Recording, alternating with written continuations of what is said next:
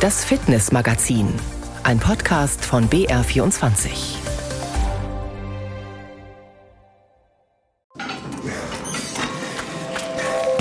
Höchstleistungen und Sport, der verbindet. Das sind heute unsere Themen im Fitnessmagazin. Mit jungen Fußballerinnen aus dem Togo. Mit kleinen Tänzerinnen, die hoch hinaus wollen. Wir haben zum Beispiel einen Tanz, gemeinsam sind wir stark. Und einer Biathletin, die ganz oben war. Fünf Schuss, fünf Treffer, neuner, fünf, fünf abgeräumt. Sie fliegt, sie fliegt hier über die Läufe. Magdalena Mania hier im Olympic Park. Gold für Neuner. Ich bin Julian Ignatowitsch, freue mich, dass Sie dabei sind und begrüße ganz herzlich in der Sendung Magdalena Neuner. Vielen Dank, ich freue mich auch sehr. Frau Neuner, die wichtigste Frage zu Beginn, wie geht es Ihnen? Ja, mir geht's gut. Also ich habe immer viel zu tun. Äh, mit drei Kindern ist man schon beschäftigt und ich habe ja auch so ein paar äh, Projekte, die ich gerne mache und begleite. Wir haben vor kurzem ein Buch ver veröffentlicht für unsere Peak Performance Stiftung. Das war sehr intensiv, die Arbeit an dem Buch und auch, ja, habe ich das Glück, dass ich noch mit vielen Partnern zusammenarbeite, die ähm, ja, die mir schon seit vielen Jahren die Treue halten und von daher langweilig wird's mir nicht unbedingt. Und über die Peak Performer sprechen wir natürlich auch gleich. Ähm, zunächst möchte ich von Ihnen wissen, ich konnte es kaum glauben, als ich nachgeschaut hat vor unserem Gespräch, dass es jetzt schon elfeinhalb Jahre her ist, dass Sie Ihre Karriere beendet haben am Biathlon-Gipfel. Wie denken Sie an die Zeit heute zurück? Ja, es kommt mir zwar vor wie in einem anderen Leben, also jetzt ist mein Leben einfach so anders ähm, als damals, aber trotzdem elfeinhalb Jahre ist eine lange Zeit und die Zeit ist wahnsinnig schnell vergangen. Ich denke total gern an diese Zeit zurück. Das war ein super Lebensabschnitt. Ich habe das Glück gehabt oder ja, doch, ja, Glück muss man vielleicht sagen, dass ich mein, meine Berufung zum Beruf machen durfte und dass ich äh, mein Talent ausleben durfte und wirklich äh, meinen Traumberuf leben durfte. Und ähm, ja, von daher sehr viele positive Erinnerungen. Wie halten Sie es seitdem mit dem Sport? Wie viel Sport machen Sie heute noch aktuell? Äh, leider viel zu wenig, äh, gebe ich ganz ehrlich zu. Ähm, ja, es ist wirklich so, dass auch mein Tag nur 24 Stunden hat und äh, die Vorsätze immer da sind, aber es kommt doch häufig was dazwischen. Also jetzt ist der Kleine immer mal wieder krank gewesen und ähm, geht noch nicht re regelmäßig in den Kindergarten. Von daher ist mein Sportprogramm eher immer angepasst an die Kinder. Also wir gehen viel Fahrrad fahren, wir sind auch zu Fuß unterwegs, wir sind halt viel im Garten, wir sind viel in der Natur. Aber sicher ist das Thema Bewegung jetzt ein anderes als ähm, vielleicht früher oder vielleicht auch, ähm, wenn man sagt, man treibt Sport, ist es anders, anderer Sport. Und Sie motivieren ja auch zum Sport. Sie haben es angesprochen, eines Ihrer neuen Projekte ist die Peak Performer Stiftung. Da sind wir dann auch wieder bei der Spitzenleistung. Erfolgreiche Menschen aus Wirtschaft und Sport engagieren sich für mehr Freude am Leisten, so heißt es bei der Stiftung. Sie sind Schirmfrau. Was will diese Stiftung erreichen? Ja, also da muss ich gleich schon vorwegnehmen, es geht uns nicht um die Spitzenleistung als solches. Also klar, ähm, es ist vielleicht unser Titel ein bisschen überspitzt, so kann man sagen, äh, die Peak Performer, aber ähm, letztendlich geht es uns darum, äh, genau das zu vermitteln, was ich erleben durfte im Sport, nämlich diese Freude am Leisten, also die Freude an dem, was man total gerne tut und ähm, ich glaube, wenn man viel Freude an dem hat, was man macht, hat man auch vielleicht mehr Erfolg damit. Also das ist in jedem Beruf so, das ist im Sport so, das ist sicher auch in der Schule bei den Fächern, die man halt lieber mag so.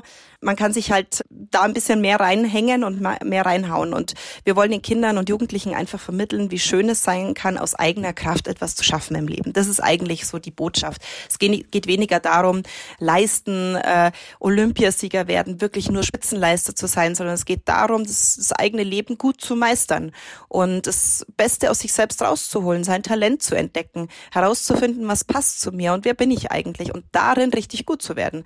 Und Erfolg bemisst sich ja nicht nur am Ergebnis, sondern Erfolg ist ja sehr individuell und ähm, muss irgendwo auf jeden Einzelnen zugeschnitten sein. Und deswegen wollen wir auch diesen Leistungsbegriff als solches etwas anders definieren. Ähm, also nicht mehr leisten mit äh, Leiden und Druck, sondern leisten mit Freude und Leichtigkeit. Mhm. Also die Leistung im Alltag, die persönliche Spitzenleistung können wir vielleicht sagen. Dazu haben Sie ja auch äh, an einem Buch mitgeschrieben, in dem viele Sportler und Unternehmer zu Wort kommen. Ähm, ich muss Ihnen sagen, dass ich besonders Ihre Einleitung zu dem Buch gleich mehrfach gelesen habe, weil ich das eine sehr kluge und ehrliche Reflexion zum Thema Leistung und auch Selbsterwartung äh, fand. Sie beschreiben dort auch schwierige Phasen ihres Lebens, sprechen auch von zwei Burnouts während und nach der sportlichen Karriere. Wie haben Sie diese Zeit überstanden und was haben Sie dabei gelernt? Ja, also natürlich ist ähm, Spitzenleistung und gerade im Leistungssport nicht immer etwas sehr Gesundes, vor allem wenn man ja besondere Erwartungen an sich selbst hat und vielleicht auch das drumherum, ja, auch die Öffentlichkeit viel Erwartung an einen selber hat. Und da braucht man sehr viel Selbstschutz. Aber letztendlich muss man auch vielleicht diese Erfahrungen machen, dass man über seine eigenen Grenzen hinausgegangen ist. Ja, nicht gemerkt hat, wann der Punkt da ist, äh, wo es zu viel geworden ist. Oder vielleicht auch nicht die Möglichkeit hatte, weil es ja die Bedingungen nicht zugelassen haben. Letztendlich muss ich sagen, hatte ich immer Menschen um mich herum, die mir sehr geholfen haben in diesen Momenten. Ich war immer eine und bin nach wie vor so, dass ich mir immer Hilfe und Rat suche, wenn ich merke, ich komme selber nicht weiter. Das kommt vielleicht auch aus dem Leistungssport, dass man natürlich Trainer hat, dass man Berater hat und ich auch durch meine Familie so geprägt bin, dass wir immer füreinander da sind. Und ich habe ja oder arbeite nach wie vor mit Mentaltrainer, äh, Coaches zusammen, um ja mich selbst aus diesen Situationen wieder besser rausholen zu können und natürlich daraus was zu lernen und für mich war das größte Learning, ähm, meine eigenen Grenzen besser zu wahren, Nein sagen zu lernen. Für mich war das sehr schwierig. Ich wollte immer so ein bisschen everybody's darling sein und jedem gerecht werden. Aber sind wir ganz ehrlich, das kann man einfach nicht. Und das ist einfach nicht gesund auf Dauer. Und wenn dann noch eine gesundheitliche Komponente dazu kommt, das war beim zweiten Mal dann so, ähm, da hatte ich einfach gesundheitliche Probleme und habe trotzdem weiter gepowert. Und irgendwann sagt der Körper Stopp, bis hierhin und nicht weiter. Und das ähm, ist auch ein großer Lernprozess. So weit gehe ich nicht mehr. Und ich bin jetzt auch bereit zu sagen, naja, ich bin krank, es geht halt einfach nicht. Und dann muss man halt einen Termin absagen. Mhm. Und Sie beschreiben dabei auch sehr gut, dass so ein ständiges auf und ab, immer dieses Anlauf nehmen, Gipfel erklimmen und dann wieder abwärts rauschen eigentlich auch kein nachhaltiges Erfolgsrezept sein kann. Mhm. Was haben Sie für einen Vorschlag? Ich bin mittlerweile ähm, ausgebildete Fachfrau für Stressmanagement tatsächlich und Resilienztrainerin, weil ich mich sehr mit diesem Thema beschäftigt habe, warum das so ist. Und ich habe natürlich ein sehr extremes Leben geführt als Leistungssportlerin und da ist es schon so, dass man sehr viele Höhen, aber auch Tiefen durchlebt. Und die sind vielleicht ein bisschen intensiver als in einem in Anführungsstrichen normalen Leben. Das erlebe ich ja jetzt auch. Ähm, natürlich gibt es gute Tage und es gibt nicht so gute. Aber wie schafft man es permanent ja in einer relativ guten Verfassung zu sein. Das ist so die Aufgabe, glaube ich. Und deswegen habe ich mich mit diesem Thema sehr beschäftigt und es geht darum, viel Ausgleich zu schaffen.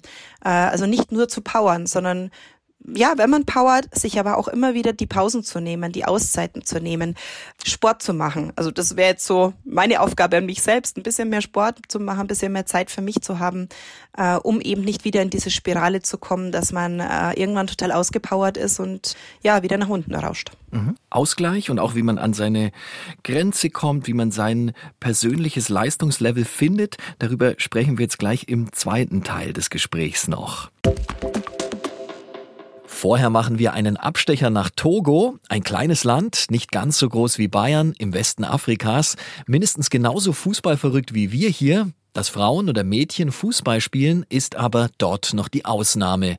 Das soll sich ändern. Dafür setzt sich die Nürnberger Hilfsorganisation Fibasa ein und mittlerweile auch die togolesische Regierung. Uli Nicola war vor Ort bei einem Match dabei. Ein Freundschaftsspiel an der weiterführenden Schule in Bassar zieht viele Kinder und Jugendliche an. Vom Rand des Fußballplatzes wollen sie zuschauen. Währenddessen stellen sich die 14- bis 16-jährigen Spielerinnen in einer Reihe auf. Ich heiße Farid Jamila, bin 16 Jahre alt und spiele seit drei Jahren Fußball, um in der Zukunft Erfolg zu haben. Neben ihr steht die etwas jüngere Farida und auch sie ist hoch motiviert, nicht nur für das bevorstehende Spiel, sondern fürs Fußballspielen insgesamt. Weil die Jungen auch spielen und das treibt mich an. Weil es gut ist für die Gesundheit und weil ich als Stürmerin eine Profifußballerin werden will. Viele der jungen Spielerinnen möchten Fußballprofis werden und es gibt auch bereits große Vorbilder, erzählt Paul Kakotze. Als Übersetzer begleitet er eine Delegation aus Nürnberg und steht am Spielfeldrand. Das Sportministerium versucht, mehr Mädchen und Frauen für Sport zu motivieren. Und das togolesische Frauennationalteam ist beim Afrika Cup bis ins Viertelfinale gekommen. Mädchenfußball in Togo nimmt zu.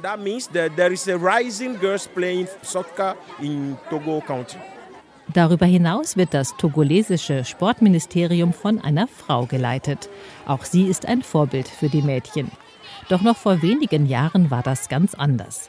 Schon damals kam Rally Gemedi regelmäßig mit ihrer Nürnberger Hilfsorganisation FIBASA hierher und sie hat den Mädchenfußball in Bassar letztlich erst ermöglicht. Das hat so angefangen, wir waren wieder da und die Jungs haben immer gespielt. Und dann sind zwei Mädchen hinter mir gerannt. Ich gesagt, wir wollen auch spielen und wir dürfen nicht. Und ich gesagt, was? Und dann habe ich die Lehrer geholt. Ich sage, warum dürfen die nicht spielen? Und ich habe gesagt, jetzt wechseln wir, die Mädchen sollen spielen. Und seitdem es geht los, die spielen, die dürfen auch weiter wegspielen. Und das ist einfach selbstbewusst und jeder weiß, Sport ist auch was Wichtiges. Dann ist Anpfiff. Die Mädchen stürmen los und rennen über das Spielfeld. Es ist lediglich ein großer staubiger Platz zwischen zwei Schulgebäuden, unebene rote Erde, vom Regen zerfurcht. Das ist querfeld ein Fußball. Es ist jetzt auch keine Struktur in der Aufstellung und Taktik zu erkennen. Es ist so, wie man in der Jugend Fußball spielt. Da ist der Ball und alle laufen hinterher. Bernd Langenstein ist Sportmediziner und mit einer Delegation vom Nürnberger Klinikum schon zum zweiten Mal zum medizinischen Hilfseinsatz in Togo. Daheim in Franken macht er unter anderem die Leistungsdiagnostik der Fußballprofis vom 1. FC Nürnberg. Interessiert verfolgt er das Spiel der beiden togolesischen Mädchenmannschaften. Erste Ecke und nahezu alle im Strafraum und nur noch eine Spielerin zur Absicherung. Wir sehen mal, wer hier technisch das meiste drauf hat. Und die werden wir dann scouten und den Clubdamen vorschlagen. So, jetzt gibt es wieder Abstoß. Manche Mädchen kicken in Fußballschuhen, andere spielen barfuß. Dann ein Kopfball. In England ist er bei Spielerinnen und Spielern bis elf Jahre im Training mittlerweile verboten. Doch nicht nur bei Kindern und Jugendlichen sind Kopfbälle schädlich, sagt Sportmediziner Dr. Bernd Langenstein. Es gibt ja genügend Studien, die beweisen, dass repetitive, also wiederholte Verletzungen des Kopfes und da gehören natürlich die Kopfwelle dazu, extrem im Boxen die Kopftreffer, aber auch diese im höherklassigen Fußball die Ellenbogenchecks an den Kopf Schäden im Gehirn hinterlassen und die sind im höheren Alter dann definitiv beträchtlich. Und dann ist natürlich bei den Jugendlichen die Halsmuskulatur noch nicht so stabil. Das heißt, wenn die jetzt einen Kopfball machen oder einen Check an den Kopf bekommen, ist das noch viel gefährlicher. Insgesamt ist die Muskulatur der jungen Togolesinnen allerdings stärker ausgeprägt als bei gleichaltrigen Spielerinnen in Europa, sagt Bernd Langenstein. Viele von ihnen laufen auch täglich mehrere Kilometer zur Schule.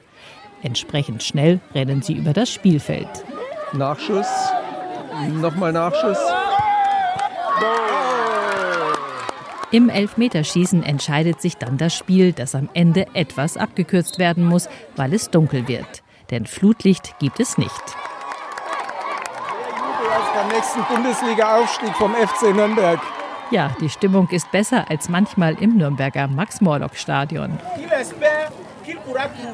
Am Ende bekommen die Siegerinnen noch einen Pokal. Und Rally Gemedi hat aus Nürnberg für alle Mädchen neue Trikots und Fußballschuhe mitgebracht.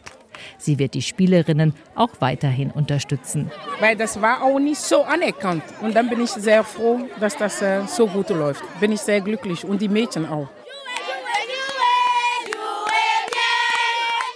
Und mit dem Mannschaftslied Jouez bien, spielt gut, geht das Turnier zu Ende. Echt mitreißend, das ist Sport im besten Sinn. Und natürlich möchte jeder, jede an die persönliche Leistungsgrenze gehen. Bei mir ist das momentan am Abend die 45-minütige Joggingrunde in einigermaßen gutem Tempo zu schaffen. Bei Magdalena Neuner war das jahrelang in Rekordzeit über die Biathlonloipe zu rasen und am Schießstand alle Ziele abzuräumen. Die Unterschiede können also riesengroß sein und das bringt uns zu der Frage, Magdalena Neuner, was ist denn die Basis für Topleistung? Die Basis für Topleistung ist ähm, ja vielleicht schon Talent ein Stück weit. Ähm, ich glaube, man muss schon eine Begabung haben für das Spezielle, was man machen möchte, aber natürlich auch die innere Einstellung, die Haltung dazu, Durchhaltevermögen. Also man muss schon was dafür tun. Also ich glaube, es wird einem nichts geschenkt im Leben und ich glaube, man hat immer die Möglichkeit, aus seinen Voraussetzungen ähm, was zu machen. Und ich bin schon ein großer Fan dieses Spruchs, ähm, jeder ist seines Glückes Schmied. Klar mit Abstrichen, aber ich glaube schon, dass man viel dazu tun kann, ja, seine, seinen Bestimmungen zu folgen und das Beste aus sich herauszuholen. Mhm. Wie wecke ich denn die Freude am Fleißigsein, an Disziplin? Wie machen Sie das? Wie motivieren Sie vielleicht auch Ihre Kinder? was ich gelernt habe über die Jahre ist, ich kann mich dann am meisten motivieren, wenn mir etwas sehr viel Spaß macht. das ist eigentlich relativ simpel. Wenn also es gibt natürlich verschiedene Sportarten. Äh, bei mir ist es so, Laufen, Joggen, da muss ich mich selber binden, weil ich das einfach nicht so mag. Und beim Radfahren ist es halt anders und da empfinde ich auch eine andere Freude dabei. Ich glaube, es geht tatsächlich erstmal darum herauszufinden, was macht mir wahnsinnig viel Spaß, was fällt mir vielleicht ein bisschen leichter. Und ich habe das bei meinen Kindern gesehen. Meine Tochter, die hat äh, eine Zeit lang Tennis gespielt und dann musste ich immer wieder sagen, komm, geh halt jetzt ins Training. Und es war immer eine Riesendiskussion. Und jetzt ist sie mittlerweile beim Turnen, hat einen viel größeren Mehraufwand an Training, also fünf Stunden statt einer Stunde. Und sie geht jedes Mal total gerne und kommt freudestrahlend nach Hause und ihr macht die Anstrengung überhaupt nichts aus, weil sie totale Freude bei dem empfindet, was sie tut. Und das ist es, glaube ich. Wenn wir irgendwas äh, finden, was zu uns passt, was wir gerne tun, dann fällt es uns auch nicht schwer, mehr darin zu leisten und mehr auch reinzustecken. Mhm. Also die eine Sportart macht einem vielleicht mehr Spaß als die andere und dann kann man da auch durchaus äh, drauf hören. Wie komme ich denn dann an meine Leistungsgrenze und wie finde ich die auch? ja, das mit dem Grenzen ist, äh, mit diesen Grenzen ist ein ganz spannendes Thema, weil die Frage ist, muss ich immer an diese Grenze gehen? Ist es notwendig äh, für mich oder fürs Ergebnis oder für was auch immer? Oder reicht es vielleicht auch manchmal weniger zu geben? Oder muss man vielleicht auch manchmal diese Grenze überschreiten? Also das ist ein spannendes Thema, über das ich mir viel Gedanken gemacht habe, weil ich ähm, als Sportlerin natürlich permanent über diese Grenze gegangen bin, um mich stetig weiter zu verbessern, um auch besser zu sein als andere. Also wie man so schön sagt, immer diese zehn Prozent mehr zu geben. Heute bin ich eher der Meinung, ähm, es ist gut, seine Grenzen zu kennen und diese Grenzen auch zu wahren und vielleicht nicht immer über diese Grenzen zu gehen. Mhm. Ja. Sie nutzen auch Methoden der positiven Affirmation und Visualisierung habe ich im Buch erfahren, fand ich sehr interessant, auch mit Ihren Kindern. Können Sie da ein bisschen Einblick geben und erklären, wie das geht? Ja, also Visualisierung habe ich als Sportlerin schon viel genutzt in Wettkämpfen, indem ich mir diese Wettkämpfe immer schon äh, vorher vorgestellt habe, wie sollen die für mich ablaufen. Also äh, um da keine unangenehmen Überraschungen zu erleben. Ich habe mir vorgestellt, wie fühlt es sich an, am Start zu stehen, auf der Strecke. Was ähm, könnte da vorkommen? Also ich bin diesen Wettkampf immer und immer wieder im Kopf durchgegangen, habe mir jede Kurve, jede Abfahrt, alles ganz genau eingeprägt und auch diesen Ablauf am Schießstand, habe gespürt, wie positiv das Gefühl ist, da reinzulaufen, da zu stehen, zu treffen. Also diese positiven Gefühle immer wieder zu erwecken. Und ähm, ich konnte das ganz häufig genauso im Wettkampf abrufen. Und so ist es auch heute jetzt im, im normalen Leben noch so, dass ich mir manche Situationen, wenn ich ähm, beruflich unterwegs bin, vorher schon visualisiere, ähm, immer mit positiven Gefühlen sozusagen mich versetze, um auch ja in einer möglichst guten wie man so sagt, Energie, da auch präsent zu sein. Und ich äh, bin, ja, abends mache ich oft so Übungen, dass ich mich einfach so entspanne, meditiere, den Tag nochmal auf mich wirken lasse, dankbar bin für die Dinge, die ich, äh, die positiv waren an dem Tag und die anderen Dinge weit weg schicke, die vielleicht nicht ganz so gut waren. Und mit den Kindern, ähm, ja, mache ich oft diese positiven Affirmationen, also dass sie sich selber bestärken darin, in dem ja, wie gut sie sind, dass sie genau so gut sind, wie sie sind. Und ich glaube, dass das ein ganz wichtiges und ganz einfaches Mittel ist, um ja einfach ein bisschen positiver und ja, energiegeladener durchs Leben zu mhm. gehen. Also abends durchaus mal hinsetzen und sagen, es geht mir gut, ich bin zufrieden mit mir, das Leben ist schön.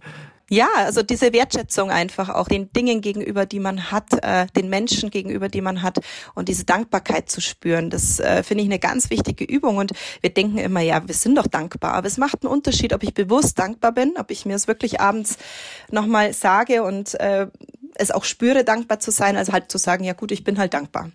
Das ist ein Unterschied. Mhm. Glauben Sie, diese Erkenntnisse, die Sie ja auch im Sport gewonnen haben, die lassen sich auch aufs Arbeitsleben übertragen? Ja, ganz häufig. Also ich habe häufig den Austausch mit Geschäftsleuten, Unternehmern, äh, Menschen, die auch Führungskräfte sind in Unternehmen. Und wir haben festgestellt, dass es wahnsinnig viele Deckungsgleichheiten gibt. Also es ist vielleicht in einer anderen Dosierung, kann man vielleicht so sagen. Ähm, man braucht vielleicht in einem Unternehmen nicht diesen selben Ehrgeiz oder vielleicht das gleiche Durchbeißen. Also im Wettkampf hat man natürlich Extremsituationen, die man so im normalen Leben vielleicht nicht erlebt. Aber vom Prinzip, von den Eigenschaften, von den Werten, es ist irgendwo immer das Gleiche. Also nicht den Kopf in den Sand zu stecken, weiterzumachen im Leben, durchzuhalten, Teamplayer zu sein, also dass man gemeinsam stärker ist als alleine. Das ist im Sport so, als auch in Unternehmen. Ja, also da gibt's viele, viele Dinge, die, glaube ich, sich sehr, sehr ähnlich sind. Ja. Mhm. Sie haben das Durchbeißen natürlich auch schon früh gelernt in Ihrem Leben und waren da auch sehr willensstark und ehrgeizig. Das schildern Sie auch im Buch. Ich habe mir an einer Stelle gedacht, wie würden, würden Sie reagieren? Sie beschreiben da nämlich ganz schön, dass Sie schon in jungen Jahren, mit, mit neun Jahren, wenn ich mich jetzt richtig erinnere, gesagt haben, ich will zu Olympia. Ja, ja. Was würden Sie Ihren Kindern sagen, wenn, wenn die sich jetzt das gleiche Ziel stecken? ich fände es irgendwo toll. Also ich, man weiß ja nie, was kommt und ob es so kommt. Aber ich fände es prinzipiell total toll, weil meine Kinder so ein ganz klares Ziel vor Augen hätten und sagen, ja, ich will das machen in meinem Leben. Ähm, ich glaube, das ist eine gute Voraussetzung dafür, dass man sich auch anstrengt, dass man Dinge verfolgt und dranbleibt. Und das Thema Zielsetzung war für mich als Sportlerin immer ein enorm wichtiges. Ich habe mir vor Wettkämpfen immer ganz klar gesagt, was möchte ich denn heute erreichen? Was ist mein persönliches Ziel? Und ähm, das habe ich von meinem Mentaltrainer gelernt. Der hat zu mir gesagt, als ich mal gesagt habe, naja gut, für mich ist ein Top-Ten-Platz okay, sagt er, ja, aber das ist doch nicht ernsthaft Ihr, Ihr Ziel heute. Habe ich gesagt, naja, im Grunde möchte ich schon gewinnen. Dann sagt er, naja, dann müssen Sie es auch so formulieren für sich selbst. Sie müssen es ja keinem erzählen, aber formulieren Sie es für sich selbst. Und das hat mir auch zu dem Thema Zielsetzung nochmal so ein bisschen die Augen geöffnet, wie wichtig es ist, Ziele im Leben zu haben. Sie sollten schon realistisch sein, natürlich, aber ich glaube, die Ziele, die Kinder haben, die dürfen ja gern auch fantasievoll sein. Und äh, ich finde das besser, als wenn meine Kinder sagen würden, ja, ich mag eigentlich gar nichts machen und pff, weiß ich nicht. Also ich wäre da schon eher positiv gestimmt. Ob es dann so kommt oder nicht, das ist ja immer noch das andere. Ja, also Ziele stecken hilft und ein bisschen träumen ist sozusagen auch erlaubt. Selbstverständlich. Also ich finde, das gehört zum Leben auch dazu, dass man vielleicht, ja, so gerade bei Kindern, oder wie schön ist es, dass man als Kind noch so träumt und so Fantasien hat und sich hineinversetzt in Welten, die vielleicht nicht realistisch sind. Das verlieren wir ja als Erwachsene so ein bisschen und das ist ja auch das Schöne an dem Kindlichen. Magdalena Neuner, ich danke Ihnen ganz herzlich für das Gespräch. Vielen Dank auch. Kinderträume, das ist auch das richtige Stichwort für ein Tanztheater, das wir jetzt kennenlernen. Die Gruppe Fly aus Würzburg, die vereint genau das, was Magdalena Neuner gerade geschildert hat. Spitzenleistung und den Spaß am Sport, am Träumen. Ich bin Leonie, ich bin elf Jahre alt und tanze schon seit acht Jahren. Leonie macht eine Pirouette in ihrem Zimmer. Dann hebt sie ihr Bein und springt in einen Spagat. Ihr Körper scheint elastisch. Man sieht, dass viel Übung dahinter steckt. Leonis Mutter schaut zu. Die Leonie trainiert mit entweder allein oder mit der Gruppe insgesamt zwischen 12 bis 15 Stunden in der Woche. Neben Leonis Bett reihen sich Pokale und Medaillen aneinander. Deutscher Meister, Europameister, viele internationale Preise hat sie mit ihrer Gruppe, dem Tanztheater Fly, eingeholt. Das ist der Preis, wo ich beim Performer Cup in Italien gewonnen habe, wo ich den ersten Platz gemacht habe. Jetzt macht sie sich auf den Weg ins Training. Heute treffen sich die Mädchen im Alter von 10 bis 13 Jahren im Pfarrheim der Kirche. Die Gruppe hat keine eigenen Räumlichkeiten und muss ständig schauen, wo sie trainieren kann. Eine große Herausforderung für die Trainerin, die den Kindern ein Training auf höchstem Niveau bieten will. Oft müssen sie sich erst Platz schaffen, Stühle und Tische verräumen, bevor sie loslegen können. Ein eigener Proberaum wäre ein Traum. Fast alle hier im Tanztheater haben russische oder ukrainische Wurzeln. Die Erfolgserlebnisse stärken den Teamgeist der jungen Mädchen, weiß Trainerin Christina Scheible. Wir tanzen zusammen und wir verbringen viel Freizeit zusammen. Für uns ist äh, eine große, wie eine große Tanzfamilie. Manche Mädchen sind erst seit kurzem in Deutschland. Das Tanzen verbindet sie, hilft bei der Integration und schafft Freundschaften. Jedes Kind hier hat seine eigene Geschichte und diese findet sich auch in der Choreografie wieder. Wir haben zum Beispiel einen Tanz, gemeinsam sind wir stark. Und ich glaube, man versteht schon unter dem Titel, halt wie er heißt, dass wir gemeinsam das schaffen können und stark zusammen sind. Als studierte Tanzlehrerin hat Christina Scheible mit den besten Coaches der Welt zusammengearbeitet. Und sie weiß, zeitgenössischer Tanz ist nicht nur Sport, sondern auch Kommunikation. Die sieben Mädchen trainieren heute für den nächsten Wettbewerb. Sie wollen hoch hinaus und haben das Potenzial dafür. Doch das kostspielige Hobby treibt so manche Eltern an ihre Grenzen. Wir sehen, dass die Mädels Spaß dran haben ähm, und sehr erfolgreich sind. Und dadurch versuchen wir als Elternteile das natürlich zu ermöglichen. Egal ob die Übernachtung, ob die Fahrtkosten, die Startgebühr, die Kostüme, sonstiges, versuchen wir einfach zu stemmen. Leonie hofft, dass ihr Traum weitergeht und sie mit dem nächsten Preisgeld einen eigenen Proberaum mieten können, in dem sie künftig trainieren. Ähm, ich hoffe wirklich so sehr, dass wir auch zur Weltmeisterschaft kommen und dort einer der besten Plätze mit der Gruppe besetzen. Ein Beitrag von Alexandra Rehse war das. Große sportliche Ziele, große Träume, wie schön. Träumen Sie auch mal wieder, das nächste Mal auf dem Fußballplatz, beim Tanzen oder in der Langlaufloipe und vor allem bleiben Sie fit.